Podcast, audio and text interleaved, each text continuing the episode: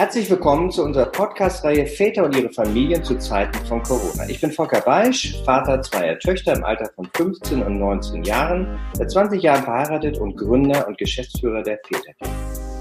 Ich spreche heute mit zwei Expertinnen im Bereich der Geburtsvorbereitung über das Thema werdende Väter rund um die Geburt zu Corona-Zeiten. Claudia Fuchs, sie ist seit fast 20 Jahren Hebamme in Münster, verheiratet, Mutter von drei Töchtern und gerade viel in Wochenbetten und in der Geburtsvorbereitung natürlich unterwegs. Und außerdem ist bei uns Gunter Beetz, Vater von zwei Kindern, als Diplom-Sozialpädagoge ähm, hat er langjährige Erfahrung in der ambulanten Hilfe zur Erziehung. Er ist initiatischer Prozessbegleiter, Visionssucheleiter und Vätercoach in Einzelberatung und Gruppen und natürlich er leitet auch, deshalb reden wir heute auch mit ihm, Geburtsvorbereitungskurse für Männer. Euch herzlich willkommen. Schön, dass ihr euch die Zeit nehmt. Hallo Volker. Hallo ihr zwei. Ich freue mich. Ja, sehr schön. Vater werden in der Corona-Krise. Der Geburtsvorbereitungskurs per Videoschalte, Krankenhäuser im Ausnahmezustand. Das Thema Corona-Krise ist auch bei der Geburt omnipräsent und viele werdende Mütter und Väter haben natürlicherweise viele, viele Fragen. Wir sprechen unter anderem darüber, dürfen Väter noch mit in den Kreissaal? Was müssen werdende Väter und Mütter heute bedenken? Wie bereite ich mich gut auf diesen neuen Lebensabschnitt vor? Was ist anders als sonst? Und was darf ich nicht aus den Augen verlieren? Darüber spreche ich, wie gesagt, mit Claudia Fuchs und Gunter Beetz. Und Claudia, vielleicht die erste Frage auch an dich. Hm, was ist rund um die Geburt anders als in der Corona-Zeit? Ähm, was hast du, sag ich mal, gerade in den letzten acht, neun Wochen erlebt? Und gibt es schon wieder so eine Art Normalität auch? Also ich glaube, eine Normalität, da kann man in so einem Ausnahmezustand im Moment nicht von sprechen. Aber es wird, glaube ich, immer normaler, eben mit dieser Ausnahmesituation umzugehen. Ne? Also wir merken es ja beim Einkaufen und so weiter. Der Griff zur Maske, der wird immer normaler. Aber eine Normalität, die ist, äh, glaube ich, noch nicht in Sicht. So auch für die äh, für die Paare, die jetzt äh, Richtung Geburt gehen, wo natürlich viele Unsicherheiten tatsächlich da sind und auch Ängste, was ich tatsächlich sehr sehr schade finde und wo ich jetzt hier auch eine große Chance sehe, da vielleicht die eine oder andere Angst zu nehmen, weil so viel ist gar nicht anders und Sorgen, die da sind, die verstehe ich total gut, aber es sind tatsächlich auch viele Sorgen, die jetzt gar nicht da sind, die ohne Corona da wären, wie zum Beispiel die Frage, wo ist mein Mann, wenn die Geburt losgeht? Ne? Es ist bei den meisten Frauen ist es klar, der Mann sitzt im Homeoffice so und ähm, damit hat man schon mal einen ganz ganz großen Punkt einfach abgedeckt. Die Präsenz des Partners, die gibt ja auch eine gewisse Sicherheit und ähm, ja, damit ist es halt ist eben diese Fragestellung schon mal nicht mehr da. So und auch im Gespräch mit den äh, mit den Paaren, die jetzt so bei mir in der Geburtsvorbereitung sind, stellt sich schon auch raus, dass, äh, na klar, Sorge da ist, was den Virus angeht, aber das Ganze drumherum eigentlich tatsächlich sehr entspannt gesehen wird. Als ich die Frage so in den Geburtsvorbereitungskurs mal gestellt habe, was heißt es für euch, Vater zu werden in der Corona-Zeit, war das erste, was auf meinem Zoom-Whiteboard erschien, äh, die Antwort, ähm, Pappe wegbringen wo ich mich dann schon entspannt zurückgelehnt habe und gedacht habe, gut, super, das, äh, ich habe es im ersten Moment nicht verstanden. Es ging halt um die ganzen Online-Bestellungen, aber es hatte nichts erstmal mit, mit Ängsten zu tun und das fand ich sehr, sehr beruhigend.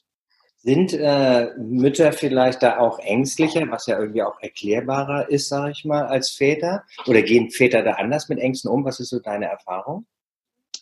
Nee, das kann ich gar nicht so sagen. Ähm, ich glaube, die sind da beide gleichermaßen mit beschäftigt. Na klar geht es auch ganz viel um die Präsenz im Kreissaal. Ist mein Mann dabei? Der Mann hat die Sorge, muss ich meine Frau in der Situation alleine lassen?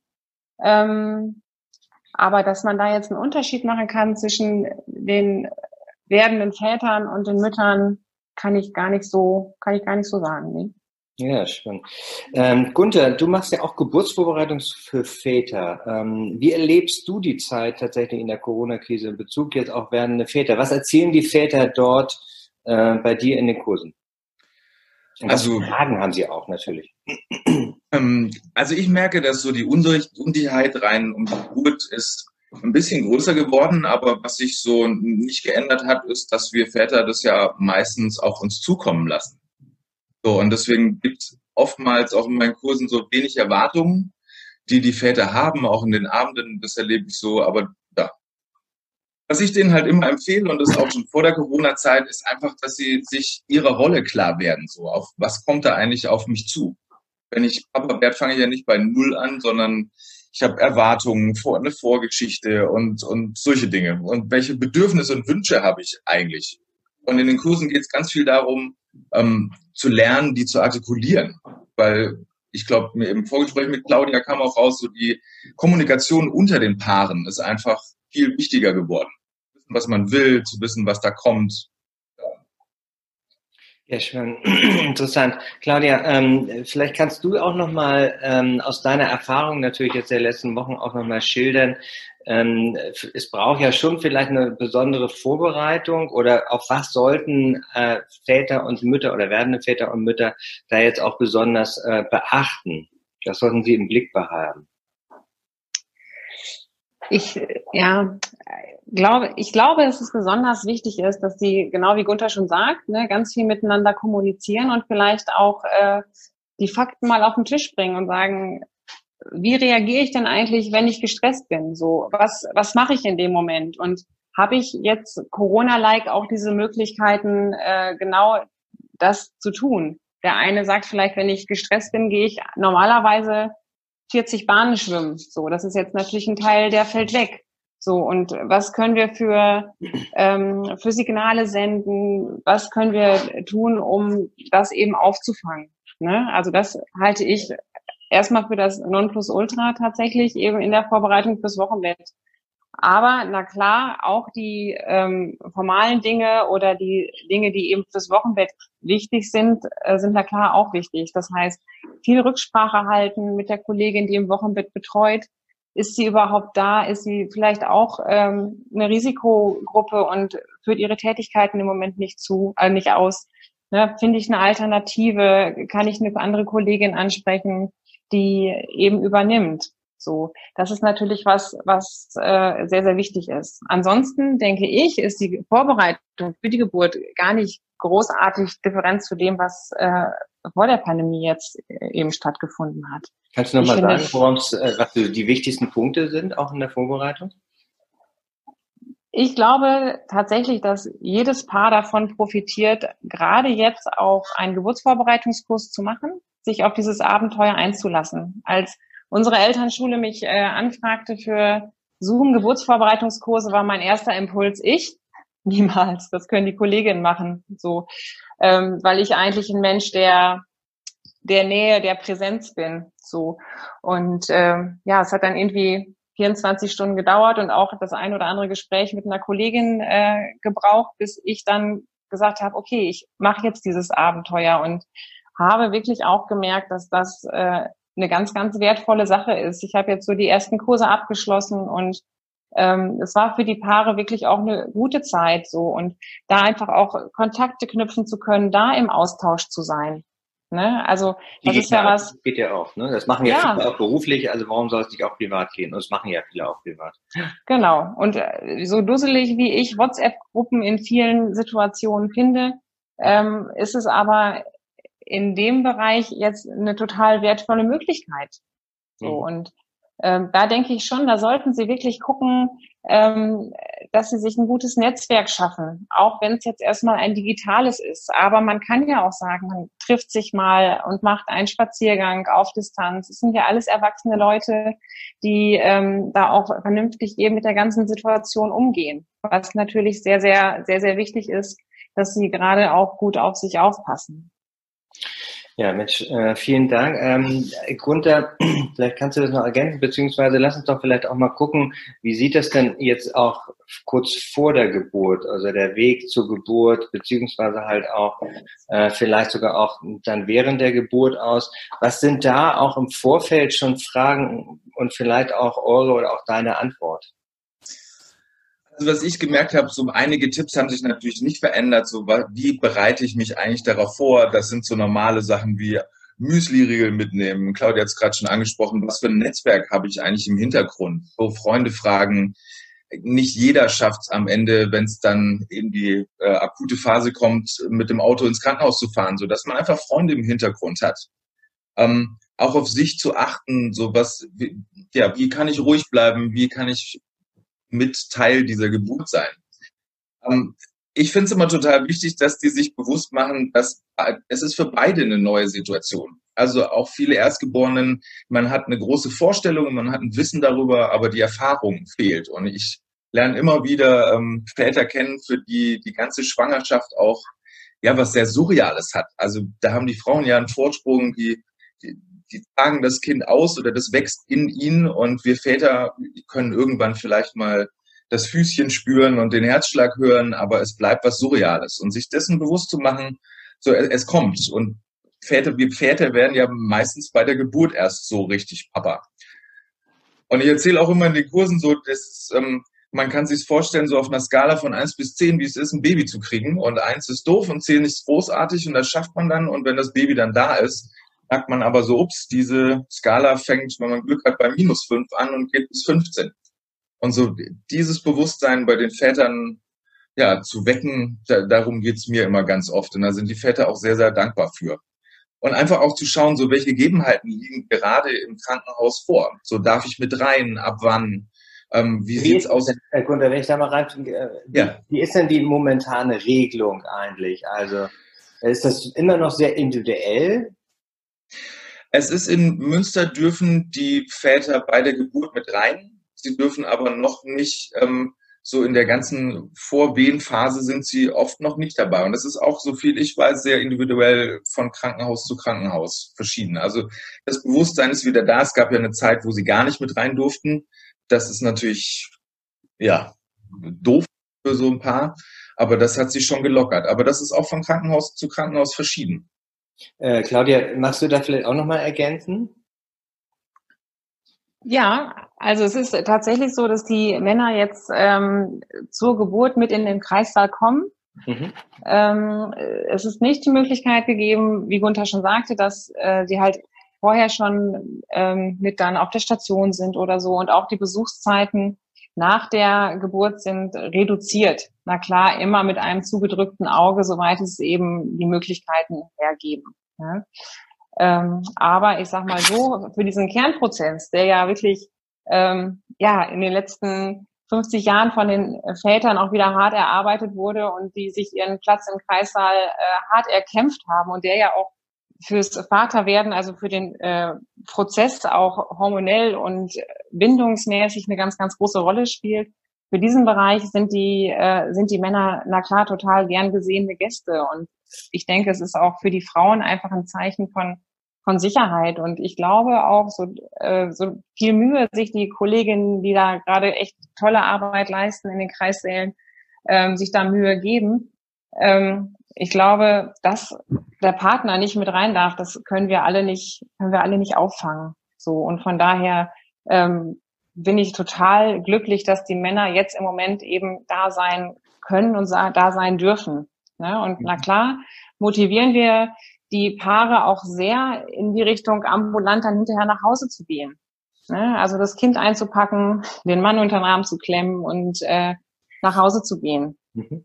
So. Gunther, wie ist das bei dir? Das finde ich ja auch nochmal ganz interessant. Es ist ja nicht überall so, dass die jetzt in die Kreissäle rein dürfen. Also ähm, ich glaube, das gibt noch keine einheitliche Regelung, äh, obwohl sich ja alles jetzt entspannt. Also ich glaube, mehrheitlich ist es wahrscheinlich so.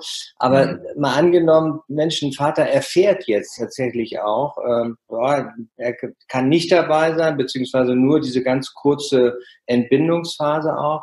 Ähm, was beschäftigt Väter da tatsächlich? Und was würdest du denen auch mitgeben in der Situation, wenn sie da vorm Krankenhaus vielleicht warten oder zu Hause warten, wie auch immer? Ich glaube, es ist mh, hm, wichtig, da vielleicht, wie ich gerade schon erwähnt habe, jemanden auch im Hintergrund zu haben, der einem mit einem das Ganze durchlebt. Ob es jetzt ein bester Freund ist, der da mit auf der Parkbank wartet oder ja, sich einfach bewusst zu machen, dass die Zeit kommt, in der Väter einfach ja noch wichtiger werden. Das ist total doof, aber es ist halt gerade so. Was, was will man machen?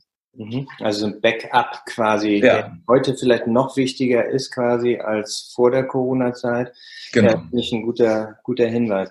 Ähm, Claudia, vielleicht auch nochmal Du bist ja nun Spezialistin auch, machst ja viel Wochenbettbegleitung äh, auch, äh, Wochenbettbesuche auch, äh, Zeit nach der Geburt. Äh, das ist ja jetzt auch nochmal was Besonderes. Du hast ja schon gesagt, die meisten oder ihr ratet wirklich da ambulante äh, Möglichkeiten auch äh, zu nehmen, äh, in Angriff zu nehmen, weil natürlich klar, das ist natürlich sicherer.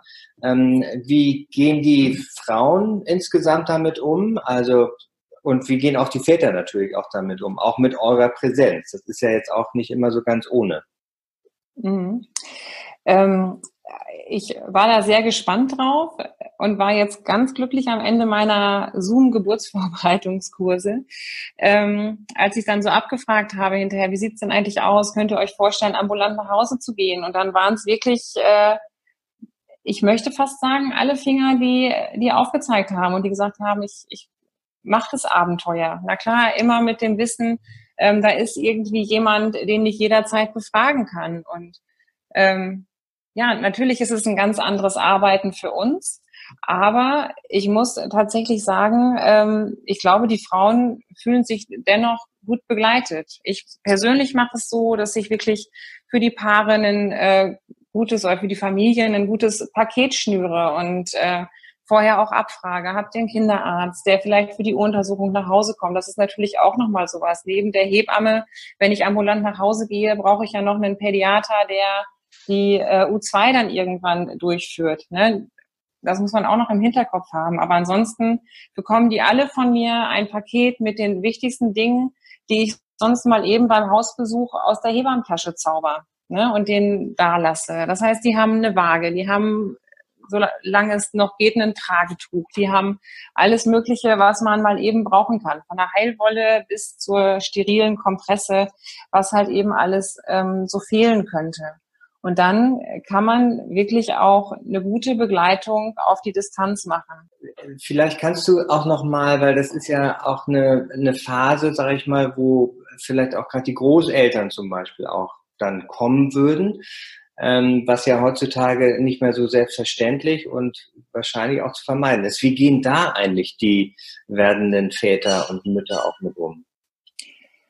Ja, das ist tatsächlich auch ein, immer wieder ein ganz, ganz großes Thema. Und da würde ich auch gerne noch mal einmal einen kleinen Rücksprung machen zu dem, was äh, Gunther eben sagte mit dem, äh, mit dem Backup, falls der Mann nicht mit zur Geburt darf.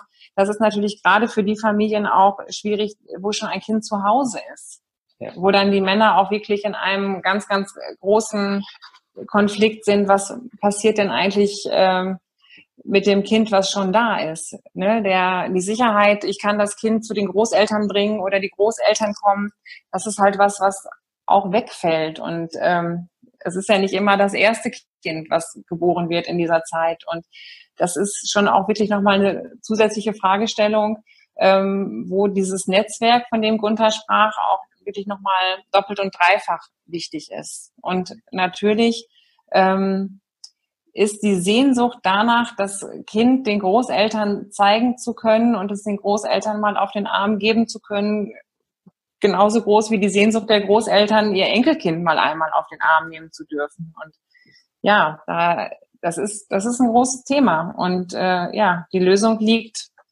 in FaceTime oder Fotos und so weiter und so fort. Ne? Also da gibt es einfach keine, keine andere Lösung, zu der ich an dieser Stelle irgendwie raten könnte. Mhm, okay.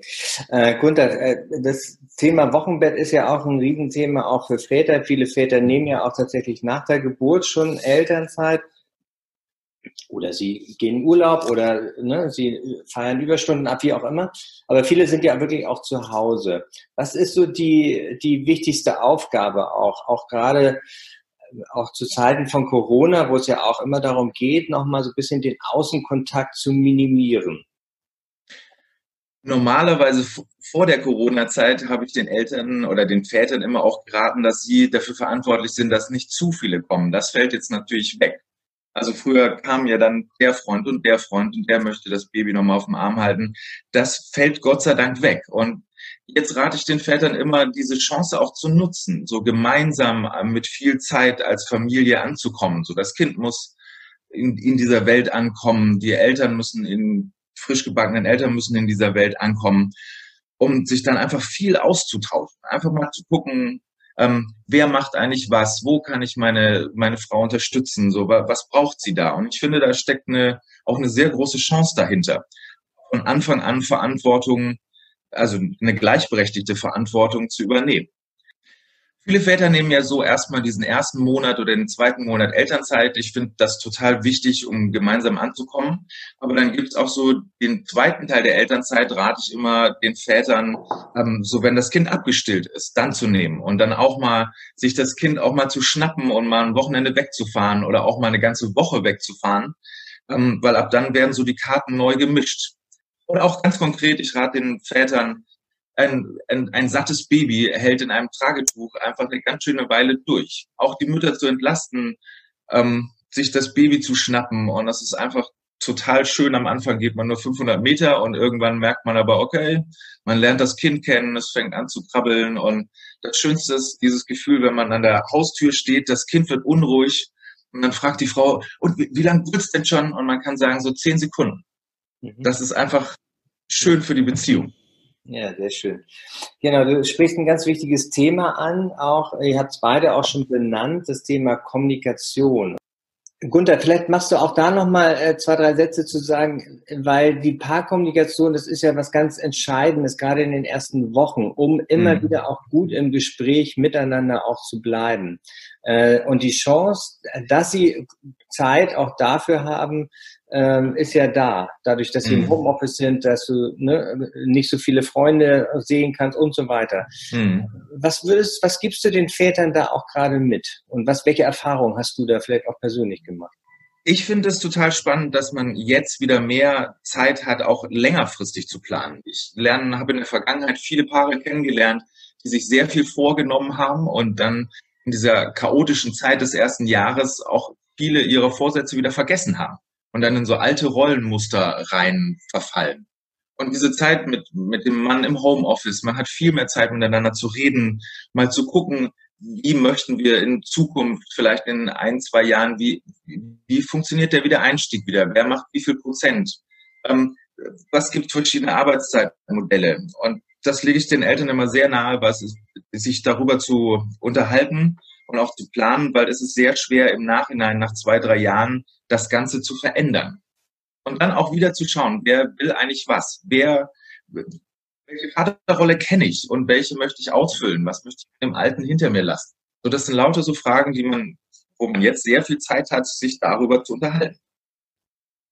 Claudia, vielleicht auch nochmal von deiner Seite, auch äh, was kannst du auch als Hebamme gerade aufgrund deiner langjährigen Erfahrung ja auch den, den Müttern auch mitgeben, die ja auch heutzutage teilweise früher wieder einsteigen wollen, ähm, teilweise noch während des Stillens oder kurz nach dem Stillen. Ähm, wie, wie erlebst du das? Jetzt aktuell in dieser Situation? Mhm, ja, genau. Mm, also ich würde sagen, dass es tatsächlich eine sehr, sehr große, große Chance ist, dass die Männer auch so ein bisschen mehr den Einblick in das Leben kriegen, was die Mütter mit den Kindern führen. So. Und ich glaube, dass das was ist, was den, den Frauen sehr, sehr gut tut, aber auch den, den Vätern sehr, sehr gut tut. Weil, genau wie Gunther schon sagt, Rollen sich anders verteilen, aber vielleicht auch die Männer eher sagen, hier, ich kann mir das auch gut vorstellen, äh, in der Elternzeit die Elternzeit früher zu nehmen oder ein bisschen mehr Verantwortung da zu nehmen, vorausgesetzt, dass wir sie auch lassen. So, ne? Also wenn jetzt so dieses klassische Modell ist, die Männer sind die ersten vier Wochen zu Hause, äh, es ist schon häufig so, dass die Männer erstmal die ersten zwei Wochen lieber nicht wickeln, weil sie Sorge haben. Und dann in der dritten Woche wickeln sie vielleicht und dann steht aber die Mutter türstehermäßig daneben und äh, korrigiert das Ganze noch ganz gerne, ähm, so dass in der vierten Woche der Mann schon nicht mehr wickeln möchte. So. Und ähm, ich glaube, dadurch, dass die Männer ja jetzt mehr Zeit zu Hause sind, ähm, müssen, sollen, hoffe ich, dass ganz, ganz viele Frauen den äh, ihren Männern da auch einfach mehr zutrauen. So und äh, sie da einfach machen lassen. Und wenn der Mann wickeln geht, dann geht der Mann halt wickeln und ihm damit auch die Chance zu geben, ähm, sich als ein Vater zu entwickeln, der Lust drauf hat, auch in diesem ersten Jahr, wo es, na klar, durch das Stillen, was ja die meisten Frauen machen, äh, wo die Frauen dann schon im Vordergrund sind, aber sich da auch ähm, einen wichtigen Platz eben, ja, einen wichtigen Platz eben füllen können. So. Ne? Also ich habe jetzt extra ein anderes Wort für erkämpfen gesucht, weil ich finde, ein Vater ähm, darf sich einen Platz nicht erkämpfen müssen. Es sollte eigentlich so sein, dass es eine Selbstverständlichkeit ist, dass er da seine, seine feste Rolle auch eben in diesem ersten Jahr, wo, na klar, diese Mutter-Kind-Beziehung sehr, sehr ausgeprägt ist, aber dass er da seine feste Rolle einfach auch hat.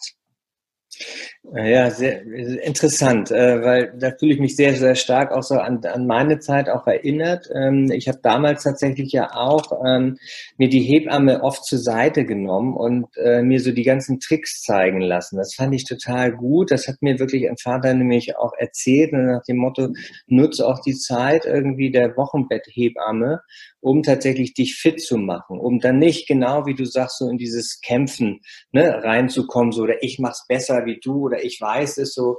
Äh, Gunther, ich glaube, das ist ein ganz, ganz wichtiger Punkt. Was gibst du den Vätern mit, damit sie sich das oder auch nicht das Gefühl haben, sie müssen sich was erkämpfen, sondern sie bekommen was tatsächlich auch äh, oder sie ne, wie Claudia so schön sagte, sie füllen den Raum auch nochmal mit ihrer väterlichen, väterlichen Energie oder ihrer Väterlichenkeit aus. Äh, was, mhm. was kannst du denen da nochmal mitgeben vielleicht auch zum Ende? Ich empfehle den Vätern deshalb auch viel vor der Geburt mal über Vorstellungen zu reden, weil danach hat man oft wenig Zeit dafür. Also dann steht, dann ist dieses Kind im Mittelpunkt und das ist auch gut so. Ähm, das größte Geschenk, was wir Vätern ja unseren Kindern geben können, ist, dass wir in unsere Vaterrolle wirklich bewusst reingehen und diese auch ausfüllen. Und ich finde es total wichtig, dass sich Väter bewusst machen, was ist das für mich selbst? Wie möchte ich diese Vaterrolle ausfüllen, um überhaupt ein Gegenüber zu sein? Ich mag auch dieses Wort kämpfen nicht, aber um, um eine Haltung zu haben, um, ja, um die Rolle einzunehmen. Ja. Ich rate denen, dass die ihr auch mal die ganzen Aufgaben aufschreiben, sammeln. So, was muss jetzt alles getan werden? Und dann auch gucken, wer macht was, wer kauft Windeln, wer, wer kocht's Essen, was, einfach das mal alles aufzuschreiben. Auch wer, wer regelt die Fahrräder, wer kümmert sich ums Auto. Es gibt so viele ähm, Bereiche, um die man sich als, als Kleinfamilie einfach auch kümmern muss, das einfach mal aufzuschreiben und dann auch zu schauen, wer kann was machen.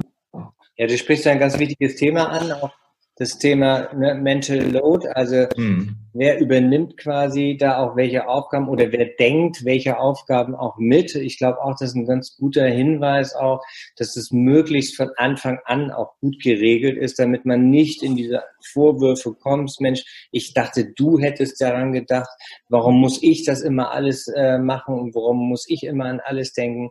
Also es ist ja, wenn ich das so zusammenfasse und euch zuhöre, finde ich das ähm, insofern ganz ermutigend, weil ich so auch höre, Mensch, aufgrund der Corona-Zeit haben die Paare jetzt einfach auch mehr Zeit, weil vielleicht sie sich auch mehr automatisch abschotten müssen und auch sollten. Ähm, und äh, auch mehr Ruhe haben dadurch natürlich, dass die Väter auch mehr zu Hause sind. Das höre ich zum Beispiel auch gerade in unserem Väternetzwerkunternehmen ganz stark, dass äh, die werdenden Väter das sehr, sehr genießen jetzt diese Zeit, mehr wahrscheinlich noch als äh, der Zeit vorher. Also vielen, vielen, vielen Dank für das äh, schöne Gespräch. Ich fand es äh, sehr informativ. Bei mir ist es ja jetzt schon 16 Jahre her fast, ähm, aber ich fühlte mich wirklich in vielen Punkten auch nochmal sehr stark dran erinnert. Also ich danke euch. Sehr gerne. Sehr gerne. Wenn ihr, liebe Hörerinnen und Hörer, weitere Fragen zu dem Thema habt, könnt ihr auch auf unserer neuen Internetseite www.väter-ggmbh corona gehen. Dort findet ihr auch die Kontaktdaten von allen unseren Beratern, auch die von äh, Gunter Beetz, sogar kostenlose Erstberatung, spannende Webinare und weitere Informationen rund um das Thema Vaterschaft und Corona. Das war die sechste Folge unseres Podcasts Väter und ihre Familien zu Zeiten von Corona. Kommt gut durch die Krise, bleibt positiv und gesund. Vielen Dank.